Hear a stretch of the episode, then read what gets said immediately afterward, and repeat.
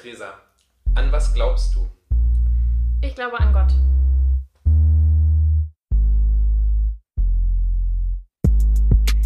Herzlich willkommen auf Bens Couch. Hört zu, was passiert, wenn Männlein und Weiblein zusammenkommen, über Sex, Liebe, Gefühle und andere schlimme Dinge reden. Wie immer mit dem untherapierbaren Ben.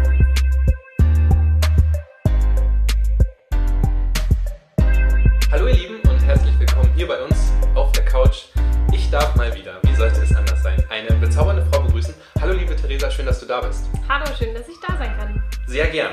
Theresa, du bist Pfarrerin Genau. und du glaubst, wir haben es schon gehört, an Gott. Und die Bibel, oder ist das, gibt es da einen Unterschied? Ja, schon. Also ich glaube an Gott in allererster Linie und die Bibel gehört natürlich ganz eng dazu, ist aber nur Teil dessen oder versucht Gott zu beschreiben in Worten aus einer Sprache, aus einer Zeit, die wir heute wirklich zurückkonstruieren müssen und uns irgendwie erfahrbar machen müssen. Okay. Darüber reden wir noch. Vielleicht, was ist noch ein Unterschied zwischen Religion oder was sagt die Religion, was sagt der Glaube und was steht eben vielleicht in der Bibel und was davon übernimmt man und wie. Du wirst uns noch was über deinen Werdegang erzählen, weil du hast ja auch studiert und was du alles so gemacht hast, bis man Pfarrerin wird vielleicht. Und wir reden später noch über ja, den Unterschied zwischen Unanieren und Masturbieren. Da hat nämlich auch was mit der Bibel zu tun, Ja. lustigerweise. Da, wusstest du das? Ja. Oder weißt du das? Also siehst du, dann habe ich sogar die äh, Expertin auf der Couch. Ja. Wir werden auf jeden Fall auch Klischees aufdecken, weil ich glaube, da gibt es ganz viele von. Würdest du das auch sagen? Ja, sehr viele. Ja. Ja, wie im Allgemeinen so deine Sicht der Kirche auf Sex und Sexualität und Liebe ist. Das wollen wir alles erfahren.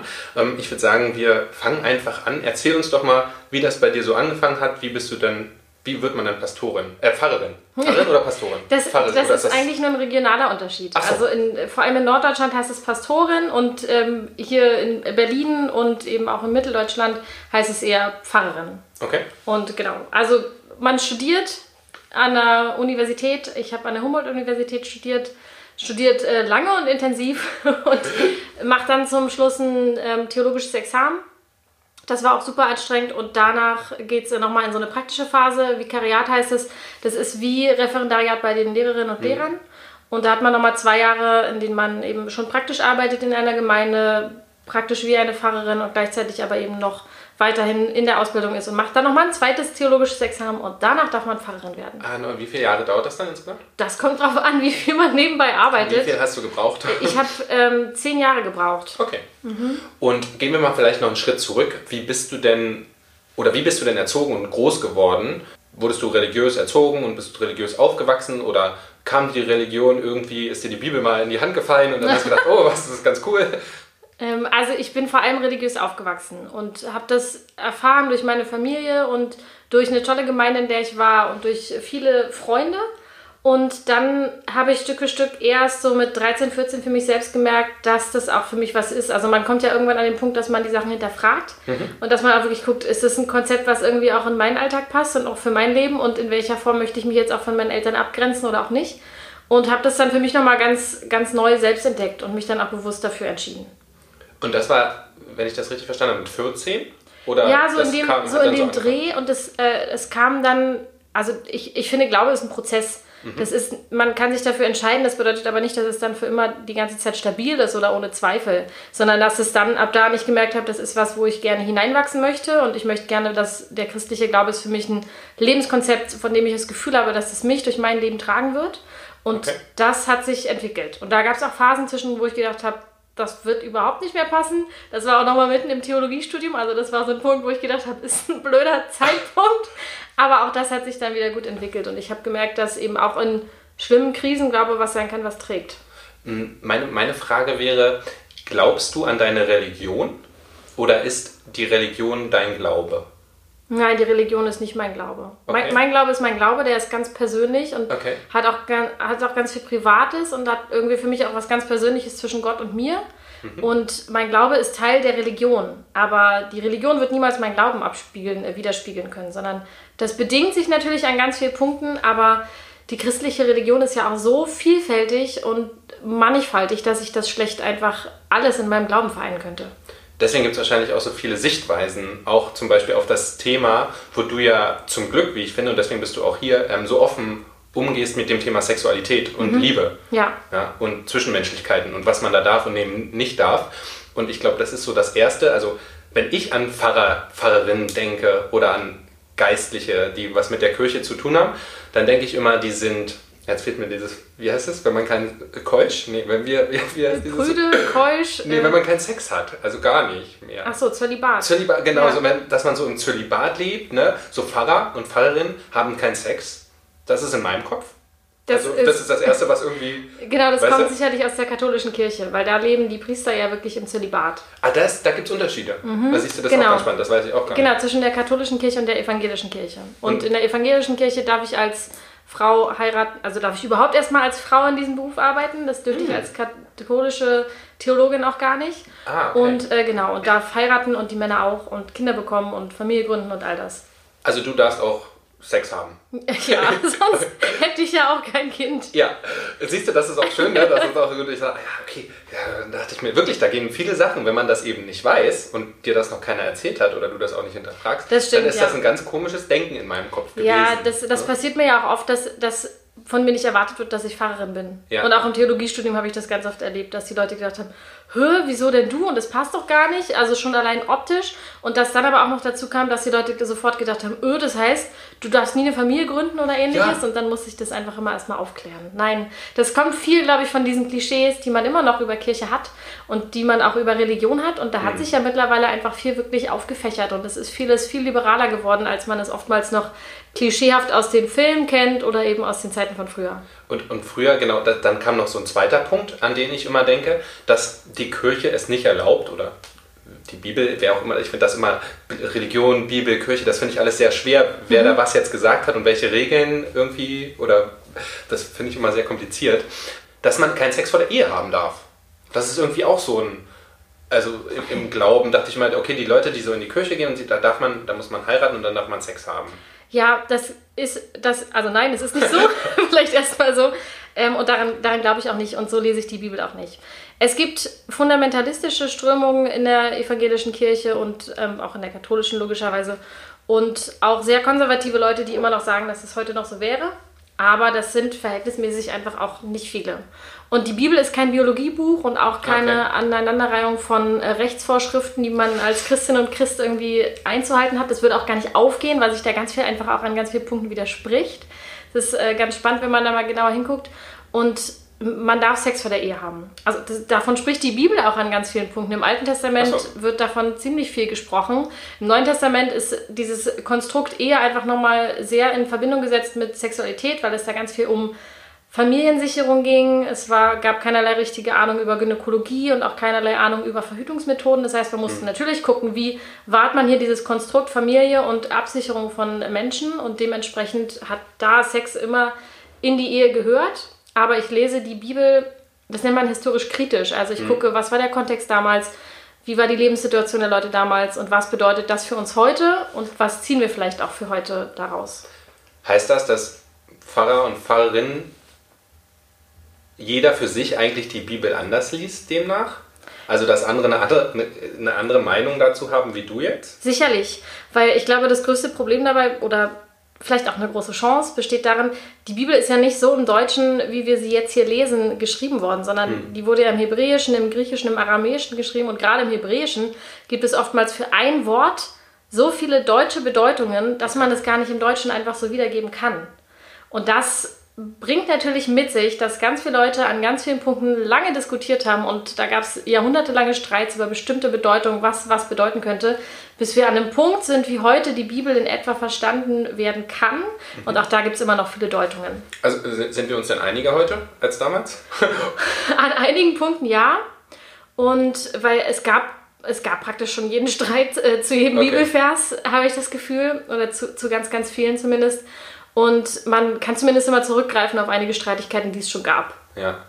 Wie, sag uns doch mal dann für dich, wie liest du denn die Bibel zum Thema oder wie interpretierst du sie oder wie gibst du das auch den Leuten weiter? Du arbeitest ja auch mit viel mit Kindern oder jungen Menschen, richtig? Mhm. Ähm, wie gibst du das dann weiter oder wie interpretierst du das für dich?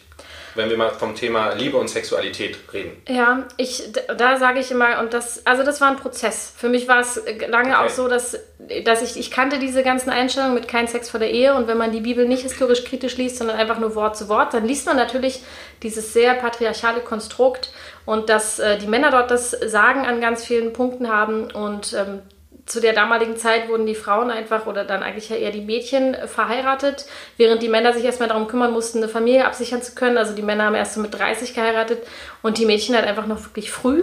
Und das ist ein System, was wir heute so nicht mehr haben. Wenn wir diese Bibelverse aber von damals einfach eins zu eins lesen und auf die heutige Gesellschaft übersetzen, dann geht es nicht auf. Hm. Und das aber zu lernen, hat mir einfach an ganz vielen Punkten geholfen, weil ich oftmals mich, mich hat es oftmals verunsichert früher. Ich habe gedacht, okay, muss ich mich dann daran auch halten?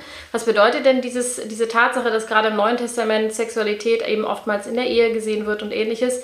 Und bis ich aber verstanden habe, dass gerade auch im Alten Testament so viel Positives von Sexualität gesprochen wird und dass da ganz viele Metaphern vorkommen, die eben ganz viel auch über Sex außerhalb der Ehe sprechen, das war wirklich ein Prozess. Und mir ist es ganz wichtig, das Jugendlichen heute mitzugeben. Mhm. Und ich sage immer, dass das, was ich aus der Bibel lese und was ich für mich als christliche Grundwerte rausnehme, um zu sagen, was ist ein gesunder Umgang mit Sexualität, ist, dass es ganz viel mit Verantwortung zu tun hat. Okay. Und zwar Verantwortung gegenüber einer anderen Person und auch Verantwortung gegenüber einem selbst. Und da muss man eben selbst bestimmen, wann man bereit ist für Sex und wann nicht.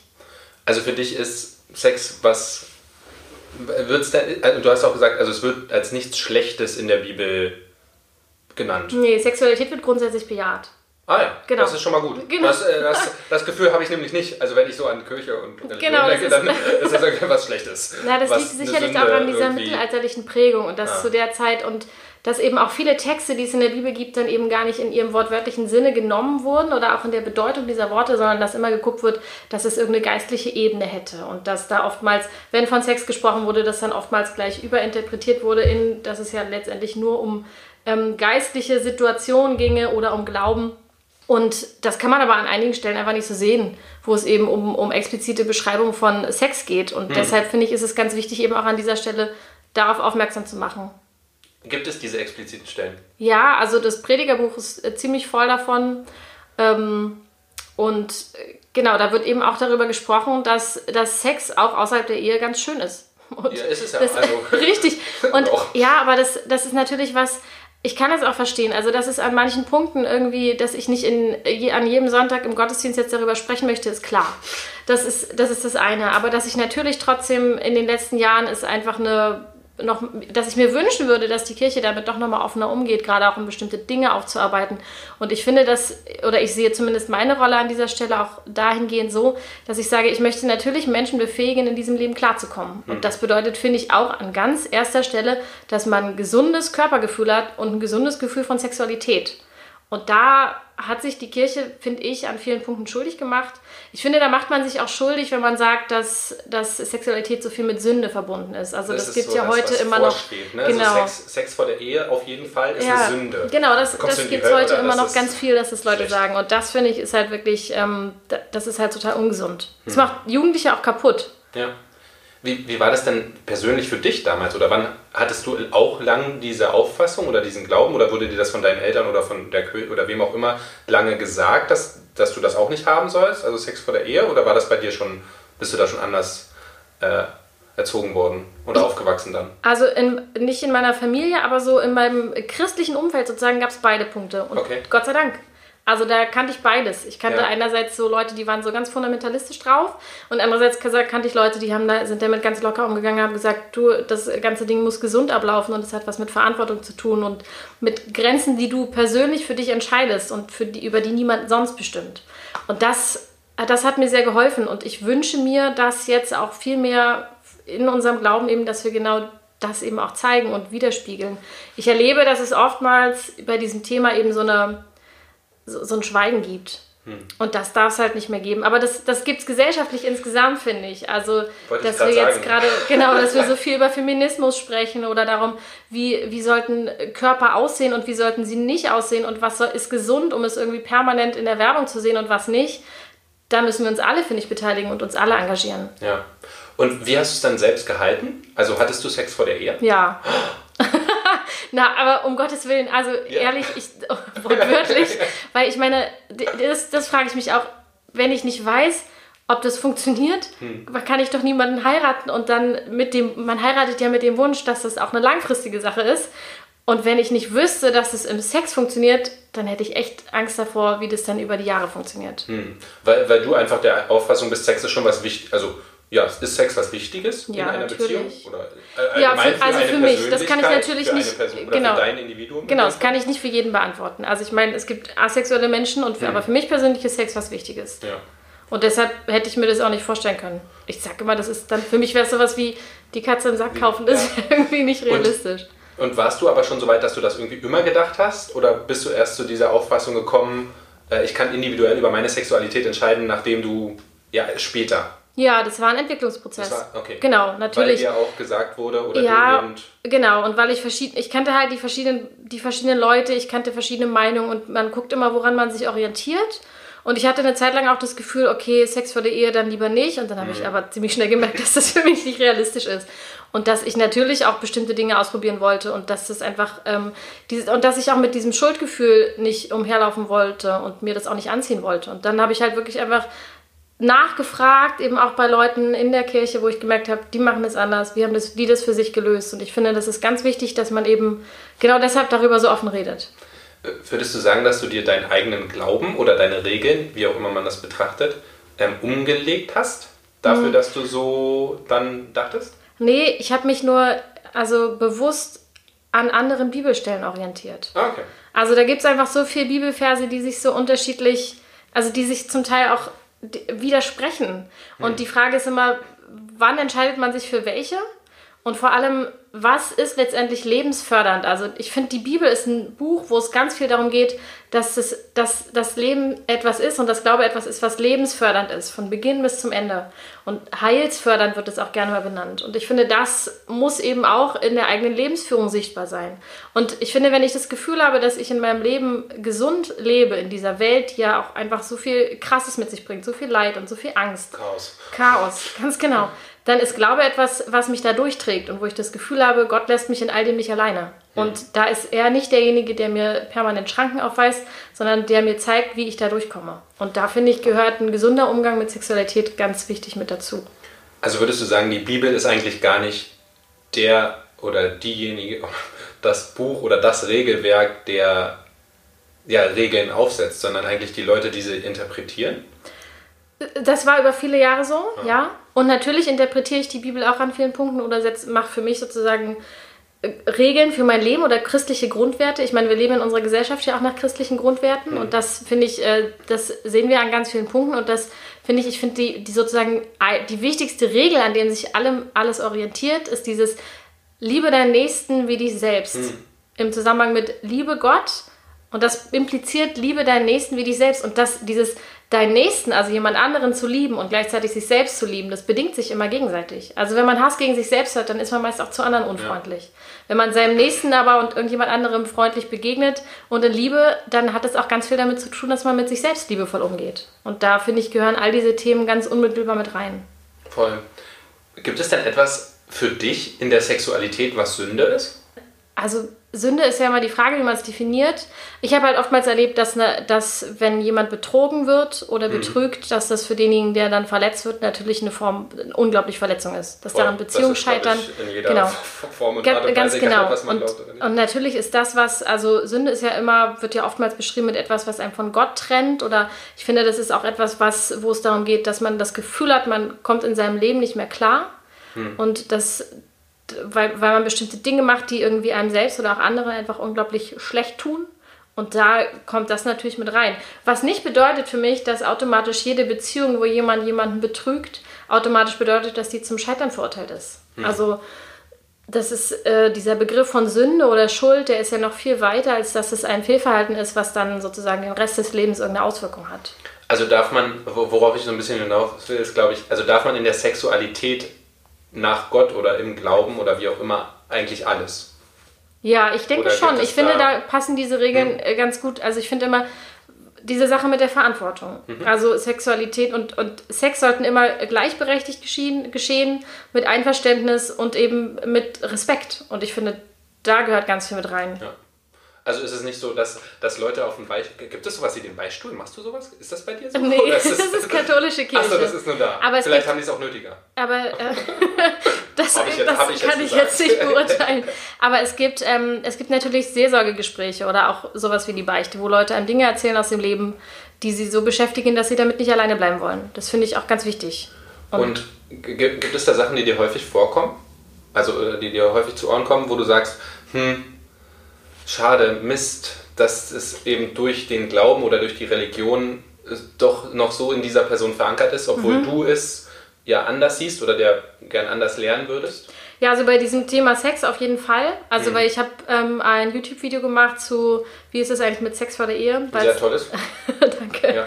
Weil es dazu, zu dem, also zu dem Thema gibt es halt immer noch ähm, sehr konservative Christinnen und Christen, die eben davon sprechen, dass Sex nur in die Ehe gehört. Und ich erlebe es oftmals, dass mir Leute schreiben, auch gerade über Instagram und sagen, das ist was, was ich jetzt hier schon immer höre und das beschäftigt mich und ich komme damit gar nicht klar. Ich finde irgendwie keinen gesunden Zugang dazu. Oder auch, dass mir Leute erzählt haben oder geschrieben haben, dass, dass ihre Ehe daran gescheitert ist. Und das finde ich, also das, das nimmt mich auch richtig mit, dass sie Ja. halt unter diesen ganzen Paradigmen so aufgewachsen sind. Sie durften keinen Sex haben, zum Teil sich nicht mal küssen, bevor sie überhaupt geheiratet haben. Und dann sollte plötzlich dieser Schalter umgelegt werden, nachdem die irgendwie ein, zwei Jahre zusammen waren.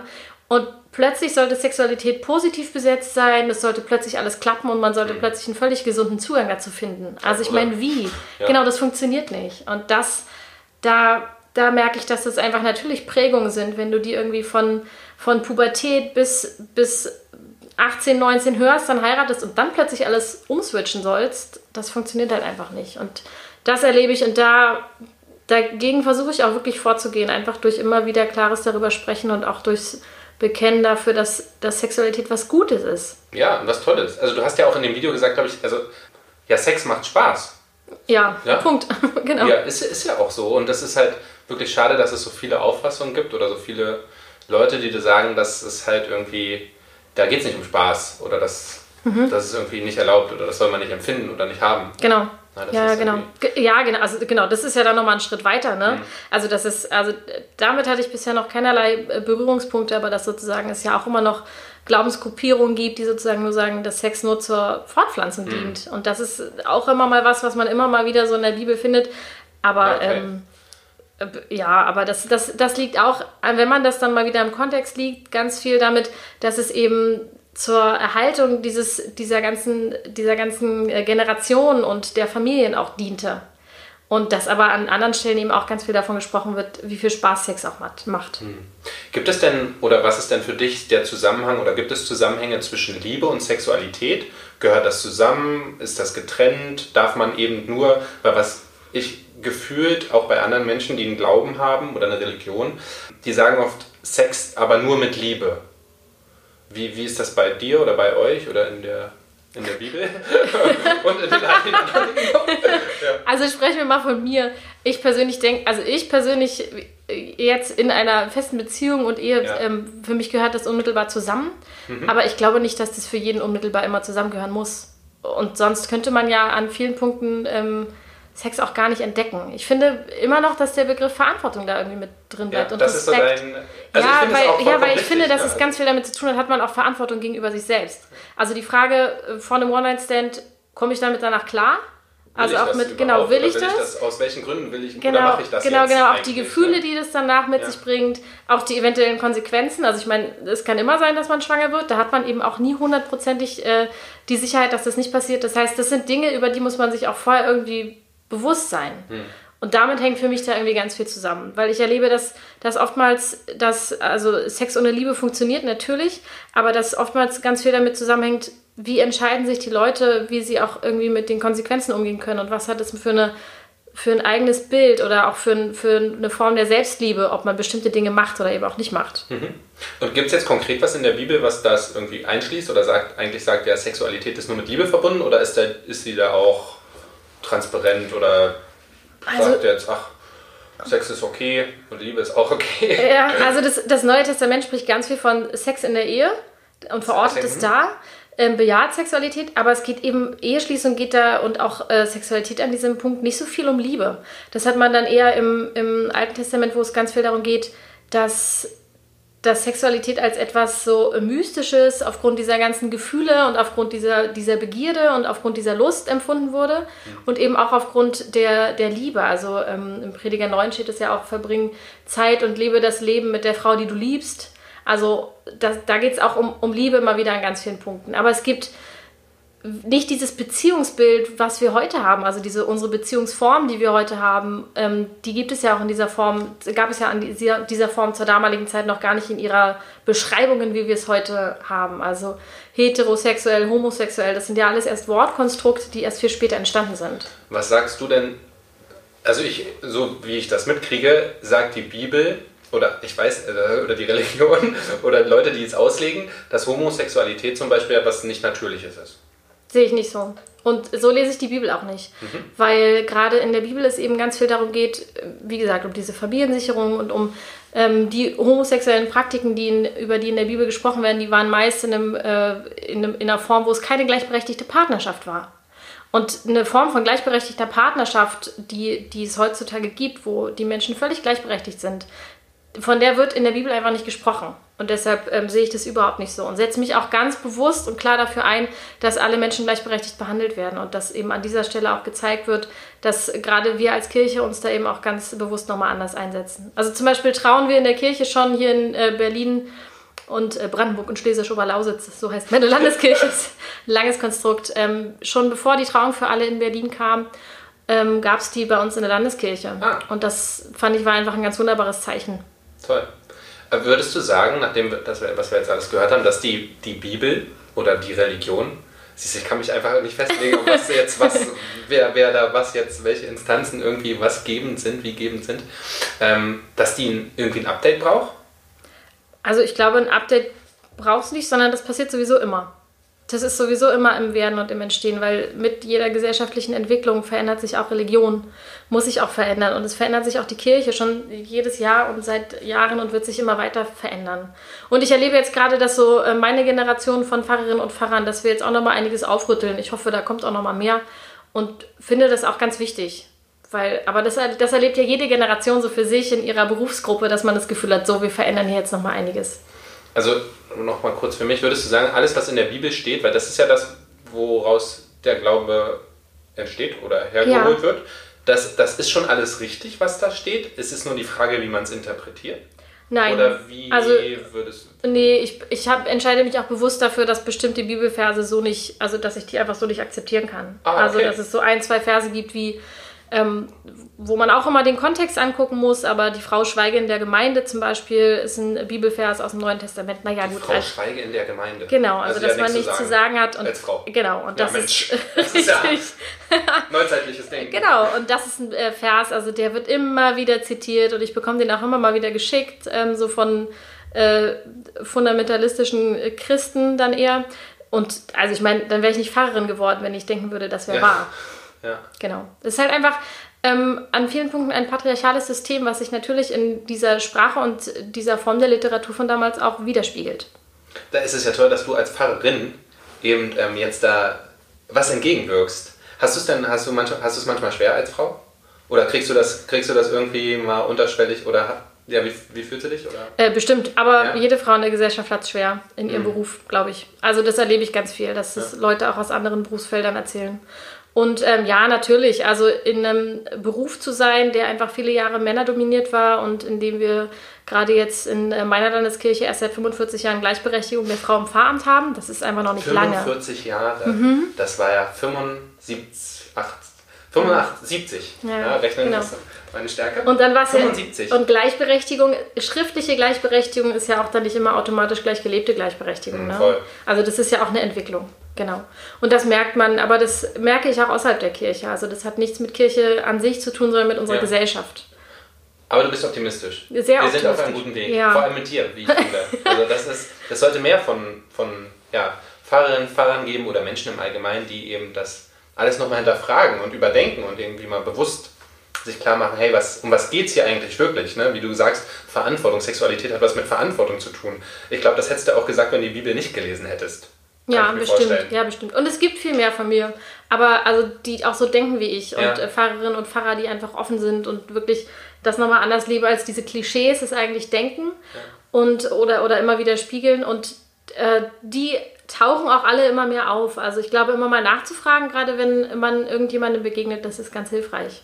Toll. Gibt es denn, weil wir, es ist, ist ja gerade diese Gendersprache und so und eigentlich müssten wir ja PfarrerInnen sagen mhm. mit dieser Pause, ja. gibt es denn, äh, also ja, Transsexuelle oder andere Sexualitäten als Pfarrer? Gibt es das schon? Ja, oder gibt es immer nur Frauen und Männer? Nein, aktuell? nein, nein. Da gibt es auch. Ja, ja, ja natürlich. Ist, Siehst du, wer, also, hätte ich mir nie vorstellen jetzt, wo du sagst, also ja. ich hätte jetzt, wenn ich dran gedacht hätte, hätte ich mir das nicht vorstellen können. Mhm. Doch, gibt Toll, es natürlich. Gibt. Unbedingt. Also, weil das ist Teil unserer Gesellschaft, Teil unserer Welt, dementsprechend auch Teil unserer Kirche. Ja, super. Ey, toll. Jetzt abschließend noch, weil ich, ich glaube, du hast das. Ich will dir gar nicht, dass du es wie im Video hinkriegst. Das Video verlinke ich euch mal, das könnt ihr euch oder solltet ihr euch auf jeden Fall angucken. Was ist denn deine persönliche Auffassung von Sexualität? Kurz und knapp. Das ist auch Zeit lassen. Meine persönliche Auffassung, äh, das ist was Oder ganz. Wie, genau, wie, ja, nee, wie, mach mal. Ich vertraue dir. Sexualität im Allgemeinen oder Sex? Ja, Sex ist auch gut. Sex, also du Sex, dir was aus genau, Sex macht Spaß und ist was Gutes, gut. genau. Ja. Und Sexualität ist was, wo wir einfach in vielen Punkten noch viel zu wenig drüber sprechen und was einfach an ganz, über ganz viele Jahre auch irgendwie so unterbelichtet wurde, dass es zum Teil krude Bilder gibt. Und ich finde, in Zeiten von YouPorn sollten wir gerade Jugendliche dazu befähigen, zu wissen, dass nicht jeder Porno gleich bedeutet, dass genauso Sex abläuft. Also das ist halt was, wo man jetzt einfach viel offener mit umgehen sollte und darüber sprechen muss. Auch in der Kirche. Auch in der Kirche, ja. Ja, und überall. Ne, das ist toll. Ja, vollkommen. Also ich war, das können wir auch vielleicht noch kurz sagen, wir hatten es gerade schon besprochen, ich war überrascht, dass, also ich dachte erst, okay, eine Pfarrerin oder jemand aus der Kirche, Kirche, Kirche, Kirche äh, das ist ein bisschen, hm, da wird es ein bisschen schwer, das wird ein bisschen fundamentalistischer, das ist noch ein bisschen alt eingesessen, da werden wir ein bisschen meckern, weil ich eben eigentlich gerne hätte, dass du, wie es jetzt bei dir der Fall ist, eben zu offen ist und also eine, eine ganz andere Wahrheit, wie ich finde, eine, eine gute Wahrheit. Und da war ich ein bisschen skeptisch und dachte mir, wir werden uns ein bisschen streiten, aber das ist voll das Gegenteil, sondern du, du bist ja genauso wie ich glaube, es sich viele Menschen wünschen würden, nämlich wahnsinnig offen und ähm, ja, bewusst im Umgang mit der Sexualität und bringst das den Leuten auch bei und näher. Und das finde ich wahnsinnig toll. Von daher vielen Dank, dass du da bist und da warst. Es ist gleich zu Ende. Ich freue mich auch sehr. Dass es zu Ende ist? Nee, dass ich hier sein konnte. Ich finde es auch so, ich finde es so schön und ich mag, ich mag den Podcast auch. Wir haben ein paar Mal reingehört und deshalb bin ich sehr gespannt. Das musstest du jetzt nicht sagen, aber das hast du aus Reinstücken gemacht, ich weiß. Kommen wir äh, zum Dr. Sommer-Thema, weil ich, ich, ich, weiß gar nicht, gestern ging es nämlich, ähm, oder den letzten Podcast, den ich hatte, den hatte ich ja ähm, mit einer äh, islamisch erzogenen äh, Frau. Und ich weiß nicht warum, aber da kam mir das Erste, was mir in den Sinn kam, war Beschneidung. Da haben wir im Dr. Sommer-Thema über Beschneidung gesprochen. Das ist wahrscheinlich auch irgendwie, naja. Und ähm, hier war es, äh, es war nicht, ich habe erst an Zölibat gedacht. Ne? Ähm, aber dann kam mir irgendwie, da, da ich es mal gelesen habe, die Geschichte mit dem Onan. Ja, der Onanierer, ja, lustigerweise, genau, es, es gibt ja die zwei Begriffe, Onanieren und Masturbieren. Und ich habe euch mal auch, ähm, oder wir, wir, erklären euch jetzt mal auf, womit, es was, ähm, womit das was zu tun hat und was die Unterschiede sind oder ob es Unterschiede gibt. Denn es ist nämlich so, also im Duden steht Onanie, sich durch Onanie befriedigen. Das gleiche gilt äh, für Masturbation. Masturbation, sich durch Masturbieren befriedigen. Ähm, was ist das eigentlich? Also es bedeutet eine manuelle Stimulation des Geschlechtsorgans zur Luststeigerung. Das Kuriose ist nur, dass es für Onanieren also kein Wort gibt, also keinen lateinischen Begriff oder griechischen oder hebräischen, sondern nur für Masturbieren und das ist ein bisschen kurios. Äh, da habe ich so an Sünde dann auch gedacht. Nämlich, äh, es ist lateinisch von Mastubari. Und zwar kommt das von Manus, die Hand. Und ähm, ich weiß nicht, ob ich es richtig ausspreche, Stupare oder Stupare, Schänden. Ja, das ist irgendwie schon sehr negativ behaftet. Ah, total. Aber gut, also, und im Endeffekt, was ist es? Masturbieren und Onanieren ist das Gleiche. Nur die Geschichte hinter dem Onanieren, die ist eigentlich aus einem Fehlschluss entstanden. Und zwar, ich habe den, den Vers, das ist das erste Mal, also ich habe schon mal früher in der Bibel gelesen, ich hatte Religionsunterricht, mhm. den ich aber auch oft aussetzen durfte, weil ich nicht getauft war oder nicht mich zugehörig gefühlt habe. Aber ich war auch mal da, konnte mich aber nicht erinnern und habe heute in die Bibel gelesen. Äh, das ist das erste Buch Moses, jetzt muss mir helfen, also da steht 38,9, ist das dann Kapitel 38, Kapitel 38 Vers 9. Vers 9. Genau. genau. Ähm, und da geht es um den Onan. Mhm. Und zwar ist das ein, ein Mann, der von seinem Vater äh, gebeten wird, die Frau seines verstorbenen Bruders zu schwängern, damit die ein Kind bekommen soll. Ähm, der Onan, der weigert sich aber dagegen und lässt, also so steht es dort, das ist dann wahrscheinlich auch immer ganz viel Interpretationssache, wie man das dann liest. Ich habe auch ein paar Mal gelesen, um es irgendwie mir verständlich zu machen. Äh, der lässt seinen Samen auf die Erde fallen. Also davon gehe ich aus seinem, seinem Sperma oder sein befruchtbares Material. Und dann hat er gesagt, in dem Bewusstsein, er möchte halt einfach nicht die, die Frau schwängern, um ja der Vater dieses unehelichen oder dieses unehrlichen Kindes zu sein. Und so lässt er seinen Samen einfach verfallen und niemand bekommt ihn. Der Schluss war, dass er von seinem Vater dann getötet wurde, weil er das nicht gemacht hat. Sehr nett. ähm, ja, und dann war es so, äh, dass das missverständlich im 17. Jahrhundert mal interpretiert wurde. Und dann wurde auch gesagt, das ist die onanistische Sünde. Und irgendein Arzt im 17. Jahrhundert, da stand auch irgendwo ein Name, aber das fand ich jetzt nicht weiter wichtig, der hat das dann einfach als Onanieren benutzt mhm, oder mhm. be beschrieben, besagt, bewortet. Und seitdem wird das überall als Masturbieren bzw. Ja, Selbstbefriedigung gesprochen, ja. benutzt. Das ist ähm, so viel zum Unanieren und Masturbieren. Also ihr seid mit beiden Worten richtig, Masturbieren ist aber eigentlich ja, das richtig abgeleitete, hergeleitete Wort. So, wieder was gelernt. Wussten, kanntest du diese Stelle? Ja, ne? Ja. ja, auf jeden Fall. Ich musste, äh, musste ja zwei Examina durchstehen. Und, ähm, muss was, man da die ganze Bibel kennen, ganz kurz? Äh, ja, ja, ja, ja. Also man muss auf jeden Fall ungefähr wissen, was wo steht. Also ich kannte jetzt nicht alle, alle Gesetze aus Levitikus, aber ansonsten natürlich. Also viel. Und an der Stelle finde ich, ist es auch nochmal so spannend, dass die Bibelstellen halt, also das es da wieder um diese Erhaltung der Familie geht, auch gerade bei diesen Geschichten von, ja. äh, also das war ja einfach damals ein ganz wichtiges Thema.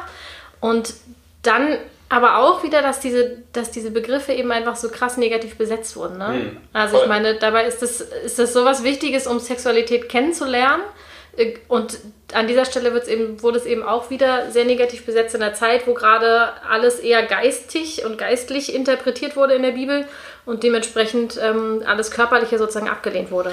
Und ich habe auch das Gefühl, jetzt wo du es sagst, ich meine, so ist es in unserer aktuellen Gesellschaft auch. Es reden alle über Sex. Sex kommt überall vor. Im Fernsehen, wer weiß, wie oft dieses Wort gesagt wird oder irgendwas sexualisiert ist in der Werbung überall. Mhm. Ja? Und in der Bibel auch so viele Stellen, die irgendwie schwängern, irgendwie dann Samen verteilen und sowas. Da dachte ich kurz mal, ich bin im Porno oder so. ja, oder auch das Wort Weinberg zum Beispiel im Alten Testament ist Weinberg? ganz oft Weinberg und ein Weinstock ist ganz oft ein äh, Synonym oder eine Metapher auch für Frau und für die weiblichen für die Geschlechtsteile und ach, alles. Die, oder, so. Genau, und das, das wird ganz oft verwendet und ah, hat damit ganz viel zu tun. Auch der Begriff Garten. Also Garten. Mhm. im Deutschen haben wir wieder nur diese zwei Begriffe, im mhm. Hebräischen das heißt es noch viel mehr. Ja, okay. Und das ist halt, äh, das ist auch super spannend, ja, wenn man da ist, mal so ein bisschen nachschaut. Es ist irre. Also wo ich das gelesen habe, ich dachte mir auch, und allein dieser kleine Abschnitt, also ich habe dann diese ganze Seite oder das ganze Kapitel gelesen und dachte mir, boah, das könnte ich jetzt aber auch wirklich in zig Weisen interpretieren, mhm. weil der hatte ja irgendwie dann mehrere Geschwister und die wollten, sollten eben alle Nachkommen bekommen und den ersten hat er schon getötet und also ich dachte mir, ey, was,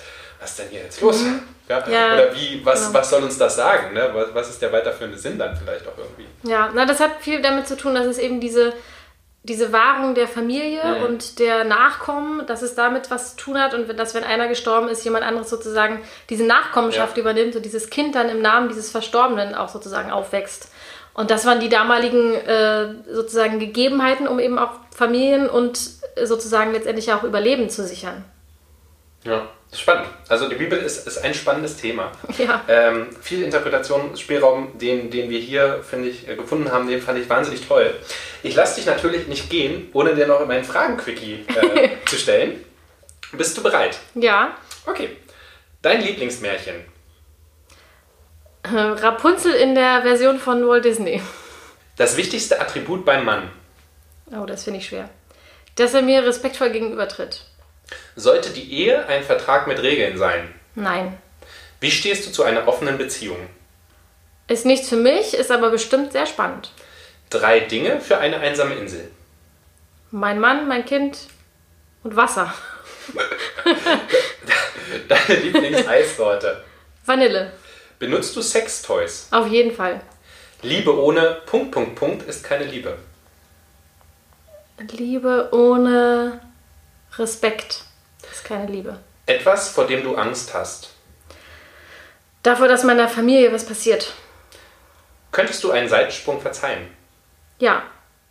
Vielen lieben Dank. Sehr gerne. Sehr aufschlussreich. Ich fand das wirklich wahnsinnig spannend. Nochmal vielen Dank, dass du da warst. Es war echt toll. Ich bin wirklich begeistert. Ich war bei der letzten Folge, wo es auch um das Thema Religion und Glauben geht, auch so positiv begeistert am Ende, weil ich eben auch viel negative Klischees und Vorurteile noch in mir habe und die werden mich auch noch ein bisschen begleiten, bestimmt, weil die halt schon so lange ja, vorherrschen.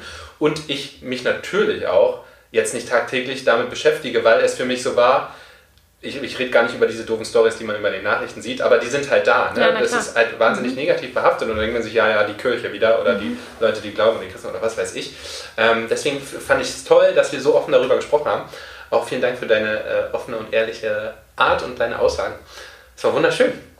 Ja, ich bin voll happy, wirklich. Ich freue mich auch. Ja, vielen Dank auch. Ich finde, dass wir halt darüber viel offener reden sollten und deshalb ja. ähm, freue ich mich auch, weil das sind dann ja letztendlich auch mal sozusagen äh, Good News und nicht immer nur die schlechten, die man eben sonst über Kirche liest. So ist es. Bleibt uns nichts anderes zu sagen, außer, äh, äh außer Erlaubnis, was Spaß macht. Und ja, bis zum nächsten Mal. Ja, bis bald. Tschüssi.